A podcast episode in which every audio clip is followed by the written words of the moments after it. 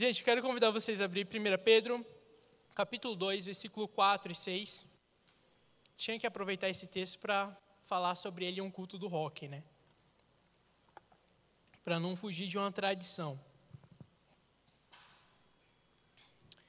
Diz assim, vou ler na versão NVI, se você não achou, pode acompanhar aqui no telão que o nosso amigo Israel vai projetar lá perfeitamente.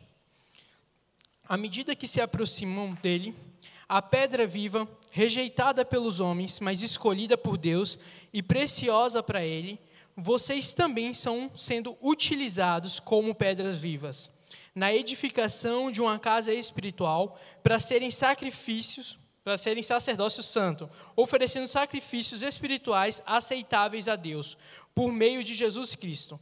Pois assim é dito nas Escrituras: Eis que ponho em Sião uma pedra angular, escolhida e preciosa. Aquele que nele confia jamais será envergonhado. Quem é que conhece esse texto? Acho que o pessoal conhece mais o, o finalzinho dele.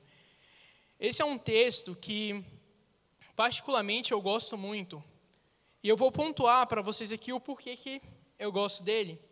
Mas para a gente entender de uma maneira mais profunda o que Pedro está falando aqui, a gente precisa entender todo o contexto do que estava acontecendo, do que, que ele estava falando naquela carta.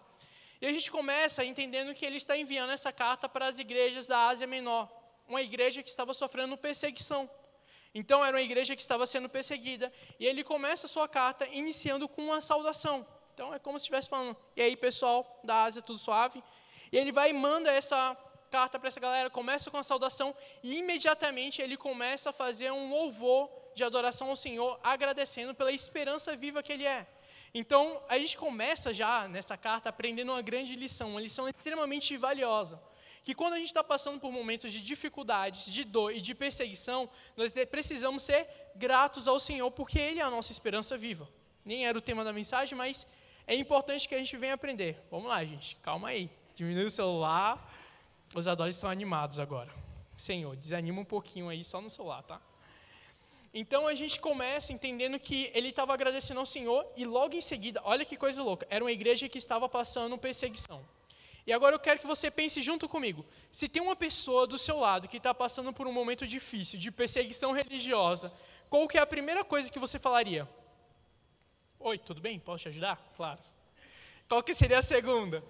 Vamos agradecer ao Senhor, eu, pelo menos eu espero que todos nós viemos a fazer isso. Vamos agradecer ao Senhor porque tudo está sob o controle dele e ele é a esperança viva.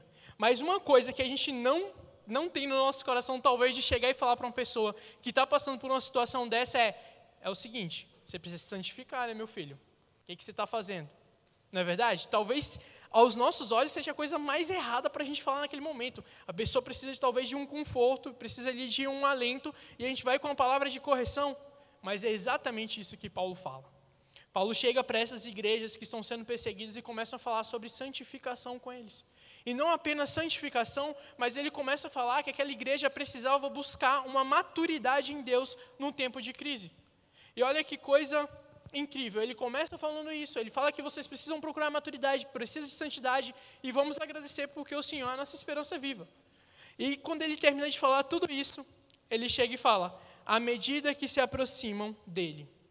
E aí, esse versículo eu achei assim uma ponte perfeita para o que Pedro realmente queria passar para aquela igreja. E quando a gente lê essa frase, a gente tem três perguntas na mente. Pelo menos eu tive essas três perguntas. Quem é dele? Ou melhor, quem é ele, né? Quem é dele, ele. Por que, que a gente precisa seguir ele e como que a gente se aproxima dele também. E a gente vai responder essas três perguntas. Eu quero primeiro responder para vocês quem é ele. Quem que é ele que se refere nesse, nesse versículo? A quem Pedro está falando? Se aproximem-se dele. E ele dá a própria resposta no contexto. E ele traz uma analogia que é incrível, uma analogia perfeita, mas que não é uma analogia original dele. E logo mais a gente fala sobre isso, mas ele vai falar que esse ele, a quem nós devemos nos, nos aproximar, é uma pedra. Agora pareceu estranho, né? Mas ele fala que nós devemos nos aproximar de uma pedra, mas não qualquer pedra. Ele fala que devemos nos aproximar da pedra viva, escolhida e preciosa para Deus. A pedra angular e essa pedra não é um segredo, não é um mistério de se entender, ele está se referindo diretamente a Jesus. Então ele começa esse momento que nós lemos aqui, esse versículo que nós lemos, esse trecho, falando: olha, aproxime-se dele a pedra viva. Então ele fala: aproximem-se de Jesus. E eu aprendo uma lição aqui muito, muito importante. E claro que ele está falando para uma igreja perseguida, mas no momento de dor nós precisamos nos aproximar ainda mais de Jesus, mas nos momentos bons também. Porque quanto mais próximo nós estamos da pedra viva, mais nós recebemos os benefícios de estar próximo dessa pedra viva, que a gente já vai falar. Então a primeira coisa que ele fala é que Jesus ele é a pedra viva. A gente vai falar sobre cada uma das pedras. E ele é a pedra viva. Pedra viva significa isso por quê? Porque o nosso Jesus ele veio na terra. Ele morreu, morreu, mas ele ressuscitou e ele continua vivendo até hoje. O nosso Deus, o nosso rei, ele vive. E por isso que ele é a pedra viva da igreja, porque ele continua vivo, ele não está morto. Então ele não pode ser uma pedra inanimada que não tem vida, mas ele é a pedra que tem, é cheia de vida, é a pedra que transborda a vida. Por isso que ele é chamado de pedra viva. E em seguida fala que é escolhida e preciosa para o Senhor. E Jesus, ele quando veio à terra, ele era um homem sem parecer, sem formosura. Talvez era um homem que se alguém olhasse, não tinha nada de tão incrível na aparência dele. Para muitos daquela época, ele não era praticamente ninguém. Aliás, era um incômodo. Não é à toa que o crucificaram. Mas para Deus, ele era pedra escolhida e preciosa. Para Deus, Jesus ele era o escolhido, ele era precioso, ele era importante. E nós precisamos olhar da mesma maneira para essa pedra. Jesus tem que ser o nosso escolhido, a primeira escolha, ele tem que ser precioso para nós, porque se ele é isso para o Senhor, tem que ser para o nosso coração também.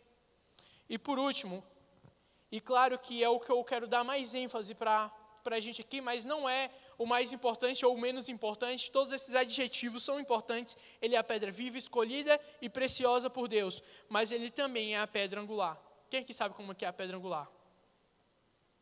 Já tem bastante mensagem falando sobre a pedra angular, mas ela é a pedra mais importante de uma construção. Claro, hoje a gente está acostumado ali com os tijolinhos, talvez com uma cerâmica, alguma coisa assim. A construção é feita de maneira diferente hoje em dia, mas antigamente as construções eram feitas de quê? De pedra, principalmente as construções mais importantes. Então, um castelo era feito do quê? Ainda é, né? Feito de pedra. Um muro é feito do quê? De pedra. Então, a pedra angular era a pedra mais importante dessa construção. E a pedra angular, ela é a primeira a ser colocada no lugar. Entende isso? Jesus ele é o primeiro a ser colocado como a base da igreja. Jesus ele é o primeiro a ser colocado e por isso ele é a nossa pedra angular. Então, quando ia ter uma construção, colocava a pedra angular e a partir dela ia se direcionando as outras. Então, para nós, como igreja, Jesus é a nossa pedra angular e é a partir dele que nós continuamos uma obra. E nós não podemos ter uma direção se nós não estivermos seguindo a pedra angular. Nós precisamos estar alinhados com a vontade de Jesus para sermos uma igreja relevante e importante para o Senhor. Percebe a importância disso? Se a gente tenta levantar uma construção sem a pedra angular, vai sair uma construção toda torta. Eu vi alguns vídeos, nem ia falar sobre isso agora, mas eu vi alguns vídeos muito engraçados sobre construção, de um cara que construiu uma parede, em vez de ser reta, a parede fazia isso aqui, ó. Não era nem que era torta, não, fazia uma curva. Adivinha? Quando ele colocou mais um tijolo, a parede caiu no chão. E quando nós queremos seguir a nossa construção de vida e a construção de igreja, sem seguir a base que é Jesus, sem seguir a pedra angular, o que, que acontece? A gente constrói uma igreja toda torta, a gente constrói a nossa vida toda torta, toda errada, e vai chegar em um momento que vai desmoronar. Não importa se a igreja enche, lota, fica inflada de pessoas, mas se a gente não estiver alinhado em Jesus, se a gente não estiver alinhado com aquele que é a pedra angular da igreja, vai dar errado, vai cair, vai ter uma hora que não vai se suportar, porque nós precisamos estar alinhados com a vontade de Deus, nós precisamos estar alinhados com aquele que é a pedra angular. E era uma pedra que ela necessitava ser uma pedra reta, de ângulo reto, não podia ser uma pedra com defeitos. Então Jesus ele foi o homem perfeito, ele foi santo, ele foi perfeito. Então, por isso que ele é a nossa base, por isso que ele é a nossa pedra angular que vai guiar o nosso caminho. Por mais que muitos homens olharam para ele o rejeitaram, o Senhor olhou para ele, o escolheu e falou assim: Jesus é precioso, escolhido por mim. Ele é, é a pedra que eu escolhi para ser a pedra angular, porque é um homem reto e perfeito. Claro, ele era homem, mas ele também era Deus. E ele era reto, ele era perfeito, e por isso foi escolhido como pedra angular. E foi por isso que ele escolheu pra, foi escolhido para que o Senhor construísse a igreja a partir de Jesus. João 1, 11, 12 vai falar assim: Veio para o que era seu, mas os seus não o receberam. Contudo, aos que o receberam, aos que creram em seu nome, deu-lhes o direito de serem chamados filhos de Deus. Cara, e é muito bom que o versículo que nós lemos fala que ele foi escolhido por Deus e ele era precioso por Deus, mas rejeitado pelos homens. Quando Jesus ele vem até a terra, ele é rejeitado pelas pessoas. E o que mais entristece o meu coração é que hoje nós vemos uma obra completa. Nós vemos que Jesus ele morreu e ressuscitou, mas nós ainda continuamos rejeitando a pedra angular. Continuamos rejeitando essa pedra angular no nosso coração para que o Senhor venha construir em nós. E eu até posso entender os fariseus naquela época, talvez a sua incredulidade esperando aquele rei que, se, que chegaria com um exército todo poderoso, mas eu não consigo entender os nossos corações hoje em dia que nós podemos ver e entender que Jesus ele morreu, ele ressuscitou e hoje ele está reinando. Que hoje nós temos o Espírito Santo para nos conduzir, mas ainda assim nós escolhemos rejeitar a Cristo. E parece que é uma palavra que eu estou falando para quem não conhece Jesus ainda, mas não, eu estou falando para nós como igreja. Nós escolhemos muitas vezes rejeitar Jesus no nosso coração. Nós rejeitamos Ele nas nossas escolhas, nós rejeitamos Ele no nosso dia a dia e nós queremos que a nossa vida seja construída como uma fortaleza. A gente está construindo um muro todo torto que uma hora vai cair e a gente pensa que está construindo uma grande fortaleza, um grande castelo. Mas eu preciso te alertar quanto a isso. Você não está construindo um castelo. Você talvez está construindo na sua vida um grande desastre. Sabe, a gente não pode achar que nós, como pedras, nós vamos dar a direção certa. Nós não somos a pedra perfeita. Nós não somos a pedra reta, de ângulo reto. Nós não somos a pedra angular. Nós não podemos basear a nossa vida pelos nossos próprios desejos e pelas nossas próprias vontades. Nós precisamos basear a nossa vida naquele que é reto, naquele que é justo, naquele que é santo naquele que veio, morreu crucificado injustamente pelos nossos pecados, mas ele ressuscitou e vive para sempre. Aquele que foi escolhido para ser a pedra angular da nossa igreja, aquele que foi escolhido para ser a pedra angular da tua vida. Sabe, eu preciso que você entenda isso de uma maneira muito pessoal. A gente olha para a pedra angular como se fosse algo só para nós, como igreja, como congregação, como denominação, como um templo físico, mas o Senhor ele é pedra angular para nós como pessoas, indivíduos, separadamente também. Sabe, a gente precisa construir a nossa vida com base em Jesus. Ele tem que ser a base da nossa vida, ele tem que ser a base das nossas escolhas, tem que ser a base das nossas decisões tem que ser a base de tudo que nós vivemos, pensamos, queremos, ansiamos. A gente precisa deixar de lado nós mesmos para poder se apaixonar por Jesus e seguir Ele completamente. Sabe, eu falo para você, dizem que seguir um amor cegamente é um problema. Mas a gente precisa seguir cegamente Jesus, porque Ele não é um problema, Ele é solução. Sabe, Ele é solução. Sua casa está toda torta, tem até a musiquinha, né? eu não vou cantar, calma, não vou cantar, prometo. Eu queria subir cantando, o Gabriel falou que não, mas eu respeito, né? Mas tem a musiquinha do Homenzinho Torto. Quem conhece o Homenzinho Torto? Quer que canta? Deus me livre, vai quebrar todos os vidros aqui. Mas tem a canção do Homenzinho Torto. Que fala que era um homenzinho torto, ele morava em uma casa torta, vou recitar. Sua vida era torta, mas um dia esse homenzinho torto, a Bíblia encontrou. Ficou melhor assim, né? Vamos ser sinceros. E depois daquele dia, o que, que acontece com ele? Nunca mais foi um homenzinho torto, sua vida ficou reta. Porque quando nós baseamos a nossa vida no que o Senhor Jesus é, cara, a gente não vive mais uma vida torta, a gente não vive mais uma vida que desagrada ao Senhor, mas a gente vive a retidão que Jesus é, porque nós temos um prumo, nós temos uma direção, nós temos um caminho a ser seguido. Sabe, olha que coisa linda. Jesus ele não está te pedindo nada que ele não é. Jesus não está te pedindo nada que ele não foi. Jesus não está te pedindo nada que ele não fez. Sabe, isso é incrível, porque a gente fica pensando, não, mas eu não posso. E aí Jesus fala, olha, obras maiores farão. E a gente fica se segurando. Eu falei hoje de manhã, a gente teve uma reunião, eu citei essa frase que, de um livro que eu estou lendo assim, que tem transformado a minha vida. Que enquanto a gente não conhecer aquilo que é possível, a gente começa a aceitar a mediocridade do que é normal. Olha que coisa terrível. O John Bevere vai falar isso, e a gente precisa entender algo. Nós fomos chamados para ser igual a Jesus. E quando nós olhamos para Jesus e entendemos o que Ele é, nós não conseguimos aceitar viver mais essa vida normal que nós vivemos. Viver uma vida pelas nossas próprias vontades, viver uma vida pelos nossos próprios desejos, porque a gente vê o que é possível. Nós podemos ser semelhantes a Jesus, porque Ele nos chamou para sermos semelhantes a Ele, sermos imitadores dele.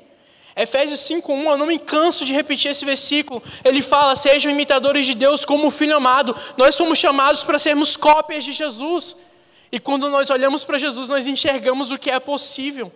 Nós não aceitamos mais viver no que é normal. Nós só vamos querer viver naquilo que é sobrenatural. Alguém não entendeu o que é a pedra? O que é a rocha? Que bom. Então nós podemos passar para a próxima pergunta. Quase não saiu, né? E a próxima pergunta é: por que, que eu preciso fazer isso? Por que, que eu preciso me aproximar dessa rocha? A gente tem alguns pontos de respostas. E a primeira que eu quero destacar para vocês é: como nós lemos, vocês também estão sendo utilizados como pedras vivas na edificação de uma casa espiritual para serem sacerdócio santo o primeiro ponto é que nós passamos a ser utilizados para a construção de uma casa espiritual. Essa casa espiritual que Pedro fala, ele está mencionando diretamente a igreja. Olha que coisa maravilhosa. Pense aqui comigo. O Senhor Jesus está te dando o privilégio de fazer parte da construção do corpo dele. Você entende a primeira palavra que eu falei? Um privilégio. O Senhor está te dando um privilégio de fazer parte. Você precisa olhar para isso como eu sou um privilegiado de poder ser usado para a construção da igreja do Senhor. E aqui eu quero abrir um grande parênteses. É muito comum, depois de um tempo de serviço, principalmente quando a nossa paixão tem se esfriado, a gente olhar para as pessoas como: meu Deus, essa pessoa está apenas nos usando para construir a igreja, apenas nos usando para fazer as coisas, mas eu preciso falar algo. Você está tendo é um privilégio de poder estar participando da construção do corpo de Jesus. É um privilégio fazer parte da obra que Deus está fazendo. É um privilégio fazer parte da igreja do Senhor. É um privilégio fazer parte do corpo do Senhor. A gente não pode olhar como algo difícil. Sabe, a gente não pode olhar como eu estou sendo usado. Você realmente está sendo usado, mas está sendo usado pelo Senhor. Sabe, a gente não pode olhar achando que a gente faz as coisas aqui na igreja por alguém. Você não está servindo por causa de alguém. Se você estiver, pelo amor de Deus, para. Para, para de servir, fica um tempo sem servir e realinha o teu pensamento com o Senhor. Porque nós precisamos servir não por pessoas, mas nós precisamos servir porque nós fomos chamados para sermos usados como pedra viva, assim como Jesus é. Percebe que o convite aqui é para sermos semelhantes ao Senhor Jesus? O versículo começa falando: olha, Ele é a pedra viva. E logo em seguida ele fala: Olha, vocês vão ser utilizados, estão sendo utilizados como pedra viva. Nós estamos sendo utilizados como canais de Jesus. Nós estamos sendo utilizados para sermos imagem e semelhança de Jesus aqui na terra e para revelar esse Jesus para os outros. É um privilégio a gente poder fazer parte disso. Mas a gente não pode achar que fazer parte do corpo, fazer parte da igreja também é de qualquer jeito, porque não é. Não é de qualquer jeito que a gente vai fazer parte da igreja de Cristo. Eu não estou falando da igreja, talvez esse templo aqui. Talvez essas pessoas que você está olhando aí do lado como denominação. Se você é de outra igreja, não é a tua igreja que eu estou falando. Eu estou falando de fazer parte do corpo de Cristo como uma igreja do Senhor. A igreja que será levada pelo Senhor para os céus. A igreja que é a igreja, não a igreja universal literal, mas a igreja universal de um sentido mundial. Sabe, nós fomos chamados para fazer parte dessa igreja. O mesmo irmão que está lá do outro lado do mundo, no Japão. Se o Heitor estivesse aqui, já ia dar um aleluia bem grande. O mesmo irmão que está lá no Japão é o nosso irmão em uma igreja só, em Cristo. Também faz parte do mesmo corpo que nós estamos fazendo. E se encaixar nesse corpo não é de qualquer jeito. Sabe por que não é de qualquer jeito? Porque o Senhor deixou a base para a gente seguir. E tem muita gente que é uma pedra redonda tentando se enquadrar em uma obra que é quadrada. E isso não vai dar certo. Não tem encaixe, não tem onde dar liga, não tem onde se encaixar com aquilo. Parece ter muito aquelas crianças, eu não sei se vocês já, já viram uma criança brincando com isso, mas eu tenho algumas priminhas que eram pequenas, né? agora dois anos sem ver elas, deve estar gigantes. Mas tem aquele brinquedo que tem que encaixar as pecinhas. Daí tem uma estrela, tem um quadrado, tem um círculo e ela vai tentando encaixar para desenvolver a coordenação motora. E às vezes a gente parece muito com essas crianças. A gente olha para o reino de Deus, a gente olha para a igreja do Senhor e a gente está ali parecendo uma estrela. E o Senhor está ali, ó. Espaço é quadrado para se encaixar na, na igreja. E a gente está tentando ser uma estrela passando por um lugar quadrado. Sabe, não é de qualquer jeito que a gente se encaixa no reino do Senhor. Quando a gente olha para o parâmetro que é o reino de, dos céus, vamos falar do reino do Senhor mesmo, que é aquele reino que está lá nos céus, um reino santo, onde ele vive na sua santidade, todos são santos e declaram quão santo ele é. Quando nós olhamos para esse reino, a gente olha para a gente e a gente tentando se encaixar no reino do Senhor cheio de pecados. A gente primeiro precisa ser moldado para o Senhor, para então ser encaixado no reino dele. A gente precisa deixar à disposição para que o Senhor venha trabalhar dentro de nós, venha lapidar aquilo que está errado para que a gente venha se encaixar na igreja. Sabe, não é Jesus que vai se encaixar com você, é você que vai se encaixar em Jesus. Sabe, não é Jesus, não é a presença de Deus que vai se adaptar a mim ou até a você, mas é nós que precisamos nos adaptar aos moldes que é do céu. O céu é santidade. Sabe, no céu não tem espaço para pecado. No céu não tem espaço para a gente ficar errando com os mesmos erros bobos. E o mais interessante é que a gente não consegue fazer isso por nós mesmos. Mas Jesus ele veio para justamente poder nos limpar, nos purificar e nos santificar, para que nós possamos nos encaixar na pedra angular, nos encaixar na igreja e fazer parte desse corpo. É o mesmo exemplo que eu dei da parede torta. Tem gente que é um círculo tentando se encaixar em uma parede de tijolos. Imagina aí, você está construindo uma parede de tijolos, do lado você coloca um pneu lá. Vai dar boa? Vai ficar um negócio meio esquisito, né? Se não atrapalhar toda a estrutura do negócio ali. Tem gente que está tentando fazer isso. Aí a parede da vida, a parede da igreja está toda torta, está quase caindo, está quase desabando, está quase tudo dando a se perder, mas quer continuar. Eu vi um vídeo, cara, esse vídeo eu fiquei meio revoltado quando eu vi, porque eu imaginei o dono da casa. E agora eu quero que você imagine o dono da casa como o próprio Deus, como o próprio Jesus, olhando para a sua igreja agora. O cara começou a construir a casa, e aí o amigo dele começou a gravar ele e falou: Ei, cara, tá tudo certo aí com essa construção? Ele: Tá, tá tudo certo. Então tá fluindo tudo muito bem. Tá tudo muito bem. Tá ficando bonito, né? Tá ficando muito bonito. Gostou? Mas vem cá, o que, que você está fazendo aí? Ele: Estou fazendo um banheiro. Mas deixa eu te perguntar: cadê a porta? O cara fez o banheiro sem porta. Imagina, ele fechou o banheiro sem porta. A gente não faz a mesma coisa? Será que a gente não tem construído a nossa vida com os nossos próprios olhos e tem esquecido de deixar a porta para o Senhor entrar? Será que a gente tem construído uma igreja e a gente está esquecendo de deixar a porta para que o Senhor possa entrar? Porque se tem um culto que o Senhor Jesus não está, se tem um culto que o Senhor Jesus não pode entrar, esse culto não vale de nada. Sabe, é um culto inútil, literalmente inútil. Todas as palavras que são ditas são inúteis. Não importa o quanto você acha que está adorando, se o Senhor Jesus não entra, é inútil.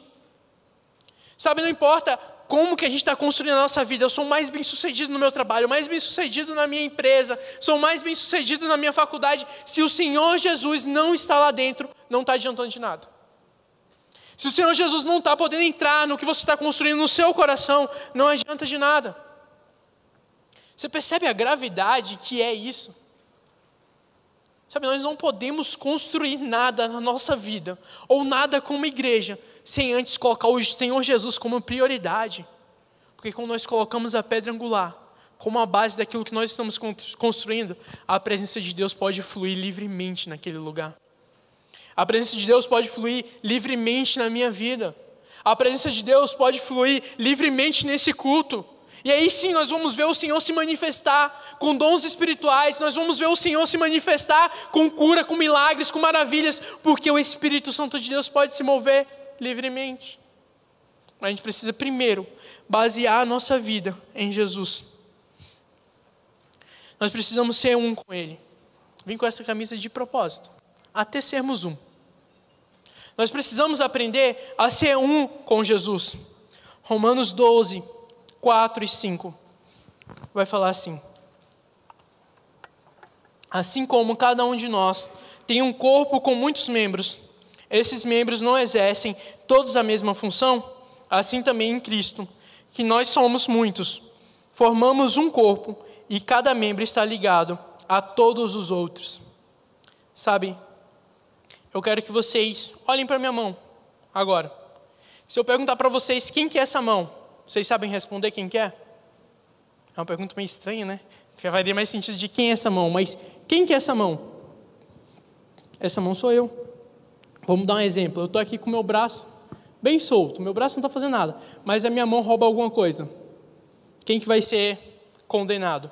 Só a minha mão? Só a minha mão que vai ficar presa? Vão algemar só a minha mão. Ela ali está em prisão. Não. Eu vou ser condenado. Porque essa mão sou eu. Essa mão é o Erix. Mas eu quero que vocês imaginem que a gente encontra uma mão aleatória. E a gente pergunta, quem que é essa mão? Ninguém sabe de quem que é a mão, então ninguém vai saber de quem que é ela. Não vai saber quem que é essa mão. E eu aprendo algumas coisas com esse exemplo que eu acabei de citar para você. O primeiro exemplo é que se nós fazemos parte do corpo de Cristo, nós somos como Cristo na terra. Não que nós somos Ele, mas nós somos representantes dele. Talvez para muitos, né, principalmente os estudantes de psicologia, eu vi isso muito na faculdade também. Para muitos, quem eu sou é a minha psique, o que eu penso, o que está ali no meu cérebro. E o corpo é só apenas um instrumento. Mas se mesmo que o corpo seja um instrumento, esse corpo representa quem? Representa nós. O teu corpo te representa. Nós somos o corpo de Cristo, nós representamos aquele que é o cabeça. Nós somos representantes do Senhor. E aí vem uma grande questão: você tem representado o Senhor Jesus como ele te chamou para representar? As suas ações, as suas atitudes têm representado o que Jesus te chamou para representar nessa terra? Ou será que as suas ações não têm representado Jesus? A maneira de falar, a maneira de amar, a maneira de se vestir, a maneira de se relacionar, a maneira de se comportar quando você está sozinho, será que tudo isso tem representado o reino dos céus? Será que tudo isso tem representado quem Jesus é? Ou você está sendo uma mão doida lá que quer andar sozinho? Mas a segunda coisa que eu aprendo é que se a gente encontra uma mão sozinha, ela perde a identidade. Sabe o que, que significa? Membro que caminha sozinho não tem identidade. É a primeira coisa que perde. E eu vou traduzir para vocês: ovelha que anda sozinha não faz parte de rebanho. É ovelha desgarrada. Cristão que anda sozinho não faz parte da igreja. Nós não fomos chamados para andar sozinhos. Sabe, essa, essa loucura de que cada um pode ser cristão do seu jeito isoladamente, isso não faz parte da vontade do Senhor. Nós fomos chamados para sermos um corpo. Mas tem muita gente que quer ser uma mão sozinha. Acha que está na família Adams, né, para sair uma mão andando livremente. Mas não. Sabe, igreja não é família Adams. É longe disso, é completamente diferente. Nós fomos chamados para fazer parte de um corpo, o corpo de Cristo. E isso vai significar que muitas vezes a mão vai ter que tolerar o pé. E que o pé vai ter que tolerar a mão. E que sem o pé, essa mão não vai a lugar nenhum. Sem a mão, não vai receber massagem no pé. Viu, né, Bela? Fica a dica aí.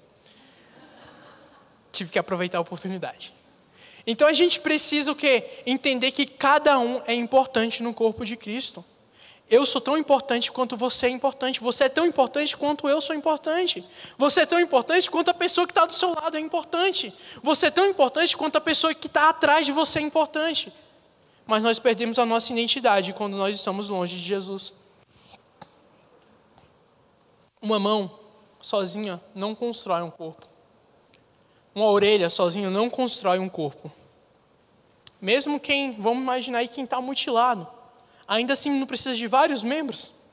Tem muitas igrejas que talvez hoje está passando por um momento de dificuldade, que está passando por falta de membros, falta de quem possa fazer, mas ainda assim tem vários membros lá, estão juntos. Mas um membro sozinho não faz um corpo. Um membro sozinho não é um corpo. Sabe, quando a gente vai no material de construção, a gente vai comprar um tijolo, aquele tijolo não é uma casa. Vamos, vamos para o exemplo que eu acabei de citar?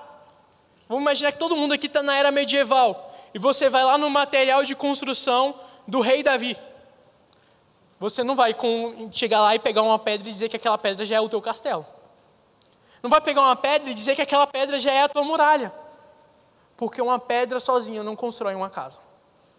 Uma pedra sozinha não constrói uma muralha. E o que nós lemos aqui agora é que nós somos, estamos sendo usados como pedra viva para a construção de uma casa espiritual que é a igreja. Um crente sozinho não faz igreja. Você sozinho não faz igreja. Nós precisamos estar em unidade. É uma construção em conjunto, é em unidade. Nós não vamos edificar a casa espiritual do Senhor, que é a igreja, se nós queremos ser uma casa com uma pedra sozinho. Vai virar casa de formiga. Talvez a formiga more em uma pedra sozinho. Mas não vai ficar uma casa para o Espírito Santo. Não vai ser construído um templo para o Espírito Santo habitar. Nós precisamos olhar para isso com muito cuidado. João 17, 21 vai falar assim: Para que todos sejam um. Pai, como tu estás em mim e eu em ti, que eles também estejam em nós, para que o mundo creia que tu me enviaste. O desejo do Senhor é pela unidade. O desejo de Jesus é que nós sejamos um com Ele, assim como Ele é um com o Pai. Nós somos chamados para sermos co-herdeiros do reino. Nós somos chamados para sermos adotados como filho com Jesus. Nós somos chamados para ser uma só família. Tem algumas famílias que talvez não é mais complicada que outras. Eu tenho dois lados de família aqui. Uma é bem brigona, a outra é aquele, bem como a Bela falou, melancólico. Todo mundo derrete de amor um pelo outro e é aquela bagunça. Mas, independente se é uma família boa ou ruim que nós temos, não é o parâmetro de família que é do céu. Sabe, tem muita gente que não consegue enxergar que o Senhor deseja que nós sejamos uma família com Ele, porque talvez você teve uma família completamente destruída. Teve o pai que abandonou, a mãe que abandonou, fez aquela bagunça que você não sabe nem quem é seu pai, quem é sua mãe. Ou talvez seu pai foi um péssimo pai, sua mãe uma péssima mãe. Sua família vive brigando, mas esse não é o parâmetro de família do céu. Assim como o parâmetro da nossa vida não é as coisas aqui da terra, mas é como é o reino de Deus, e nós estamos aqui para construir o reino de Deus na terra. O nosso parâmetro de família e de unidade não pode ser o parâmetro terreno. Nós precisamos olhar para os céus, entender que é como é no céu, nós devemos ser como igreja. E no céu é um só, é uma unidade só. Não é ninguém acima de ninguém. Deus Pai, Espírito Santo e Jesus não está nenhum acima um do outro, mas todos são um só, em plena concordância. Nós precisamos ser um só em Jesus, em plena concordância.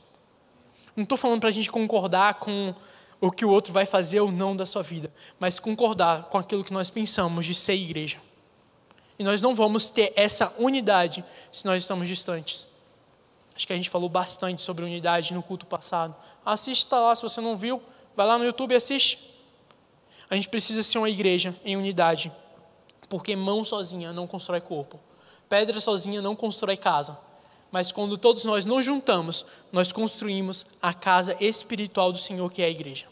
É quando todos nós estamos unidos, focados em Jesus, que nós podemos edificar a sua igreja, ou melhor, ser usado para a edificação da igreja do Senhor. E isso é a parte mais maravilhosa que nós podemos viver. E eu quero que você entenda que não é apenas sobre poder ser, não é apenas só sobre ser usado, mas é que o Senhor deseja e quer que você se torne uma pedra viva. O Senhor quer que você quer e deseja que você se torne essa pedra. Mateus 16, 15 e 18. Ao que Jesus perguntou: E vocês, quem dizem que eu sou? Respondendo Simão Pedro: O Senhor é o Cristo, filho do Deus vivo. Então Jesus lhe afirmou: Bem-aventurado é você, Simão Barjonas, porque não foi carne e sangue que revelaram isso a você, mas meu Pai que está nos céus. Também eu lhe digo que você é Pedro, e sobre esta pedra edificarei a minha igreja, e as portas do inferno não prevalecerão contra ela. Aqui tem uma pegadinha, tá? Porque se a gente vai ler esse texto e ler ali meio corrido, a gente acha que a pedra que vai ser edificada a igreja é Pedro. Mas quando a gente vai para o grego, a gente tem uma diferença do Pedro para pedra. E para quem não sabe, Pedro significa pedra. Ou melhor, pequena pedra ou pedregulho. E a palavra descrita para Pedro nessa hora é Petros, Então Jesus vira para Pedro e fala: Olha, tu és Petros, ou seja, pedregulho, pequena pedra. E uma pequena pedra, ela não, não é o suficiente para ser uma pedra angular, para que a partir dela seja edificada toda uma igreja. Mas logo em seguida, Jesus ele muda a, a palavra, ele muda aquilo que é usado. Ele não vai falar mais Petros, ele fala Petra. E Petra significa grande pedra. Então ele chama Pedro de uma pequena pedra, mas em seguida ele fala: Olha, sobre a grande pedra eu edificarei a minha igreja. E é tão óbvio isso, por mais que pareça que não, é tão óbvio que essa pedra que será edificada a igreja é Jesus, que o próprio Pedro vai falar isso. A gente já leu. Mas eu vou reler o texto. Pedro ele vai falar no nosso texto base, à medida que se aproximam dele, a pedra viva. Primeira vez que ele chama Jesus da pedra. Mas pulando lá para frente, ele fala que ele é a pedra angular que ela é colocada em Sião. Sião, muitas vezes na Bíblia, é, ela é descrita se referindo ao povo de Deus ou à igreja. Então veja, ele é a pedra angular posta sobre a igreja. O próprio Pedro reconhece isso. Então Jesus fala para ele: Olha, você é Pedro, pequena, pequena pedra, pedregulho, mas eu sou a pedra angular. É como se Jesus estivesse falando: Olha, Pedro, você é um pedregulho, sobre você não tem como edificar a minha igreja, mas eu sou a pedra angular, a grande pedra, e sobre mim eu edificarei a minha igreja, e você, como pedregulho, fará parte disso. Sabe, a gente precisa ter isso em mente. O Senhor não chamou apenas Pedro para ser pedregulho. E é por isso que Pedro fala: olha, para que vocês também sejam utilizados como pedra viva. Porque o desejo do Senhor era utilizar Pedro para ir edificando a igreja sobre Jesus, porque Jesus é a base, mas Ele também quer te usar para você também ser um Pedro, um pedregulho, uma pequena pedra que é colocada sobre o reino do Senhor para construir o reino de Deus aqui na terra. Sabe, você precisa ter o desejo de fazer parte disso. Eu quero convidar a banda para subir.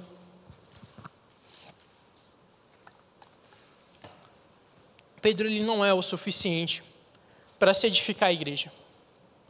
Você não é o suficiente para edificar uma igreja. Surpresa. Se você quer ser aquele cristão que vive sozinho, solitário, desgarrado, surpresa, você não é o suficiente para ser edificado na igreja. O único que é suficiente para se edificar a igreja é o nosso Jesus. Ele é o único que pode ser a pedra angular. E ele tem que ser a base da nossa vida, como eu já falei. E nós precisamos nos amoldar conforme Jesus é, e não Jesus conforme nós somos. Eu quero te convidar a ficar de pé.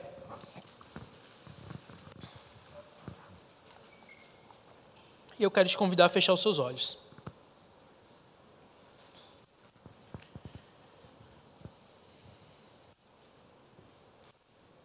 Eu quero fazer algumas perguntas agora eu quero que você responda para você. A sua vida tem sido construída através da pedra angular que é Jesus? O direcionamento da sua vida, feche os olhos, por favor. O direcionamento da sua vida tem sido com base em quem Jesus é? Tem sido com base de qual que é a vontade de Deus para você? A vontade do Senhor é que você também seja uma pedra viva. A vontade do Senhor é te utilizar como essa pedra viva. A vontade do Senhor é te, te utilizar para construir essa casa espiritual que é a igreja. Mas será que a tua vida tem se baseado nessa pedra angular? Será que como você está vivendo, vai com base naquilo que Jesus é? As pessoas podem olhar para você e falar: não, ó, essa, essa obra aí está seguindo retamente porque está seguindo aquela pedra angular. As pessoas podem olhar para você e falar: não, essa pessoa tem sido exemplo porque a vida dela tem seguido as bases que Jesus ensinou. Eu consigo ver Cristo na vida dela. Mas responda com sinceridade. Sabe, a gente precisa quebrar um pouco isso. Você pode abrir seus olhos? A gente precisa quebrar um pouco isso. A gente tem medo de se expor. A gente tem medo de mostrar o quão falho nós somos, inclusive para nós mesmos. Palavra de Deus fala que aquele que diz que não tem pecado, ele está mentindo para si mesmo. O que, que na sua vida hoje o Senhor precisa quebrar para te moldar, para que você possa encaixar na pedra angular? Talvez hoje sua vida está redonda e o Senhor precisa quebrar todas as laterais. O que, que o Senhor precisa tirar da sua vida para você se amoldar a quem Ele é? para você ser semelhante a quem Ele é. Jesus está te chamando para ser essa pedra viva. E eu quero que você compreenda o que, que é o apelo agora. E mais uma vez eu vou pedir, não vem por emoção. Porque eu tenho falado algumas vezes sobre santidade e ser sobre semelhante a Jesus. Mas essa não pode ser uma decisão baseada em emoção. Porque quando nós vamos com a nossa emoção, nós queremos, do jeito que nós estamos, nos posicionar em Jesus. Porque, nossa, Ele é a rocha inabalável. Ele é a nossa base, quem sustenta. Nele nada vai dar errado. Mas Jesus está procurando pessoas que se amoldem à vontade dEle. Se amoldar a quem Deus é. Deus está procurando pessoas para ser trabalhado o coração e ser semelhante ao que Ele é. Deus está procurando pessoas que estão dispostas a reconhecer que precisam de Jesus no seu coração e ser transformado dia após dia. Para ser sincero, eu sou o primeiro a estar aqui na frente do apelo. Não preciso ir para frente, eu já estou aqui na frente, mas sou o primeiro. Porque eu sei que tem muito em mim que o Senhor precisa moldar ainda, para que eu possa ser semelhante à pedra angular. Talvez durante a minha vida, não, talvez Talvez não, eu tenho certeza. Durante toda a minha vida eu não serei perfeito.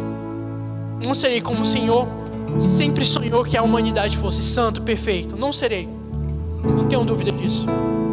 Mas uma coisa eu vou fazer: eu sempre irei buscar a perfeição que há em Jesus.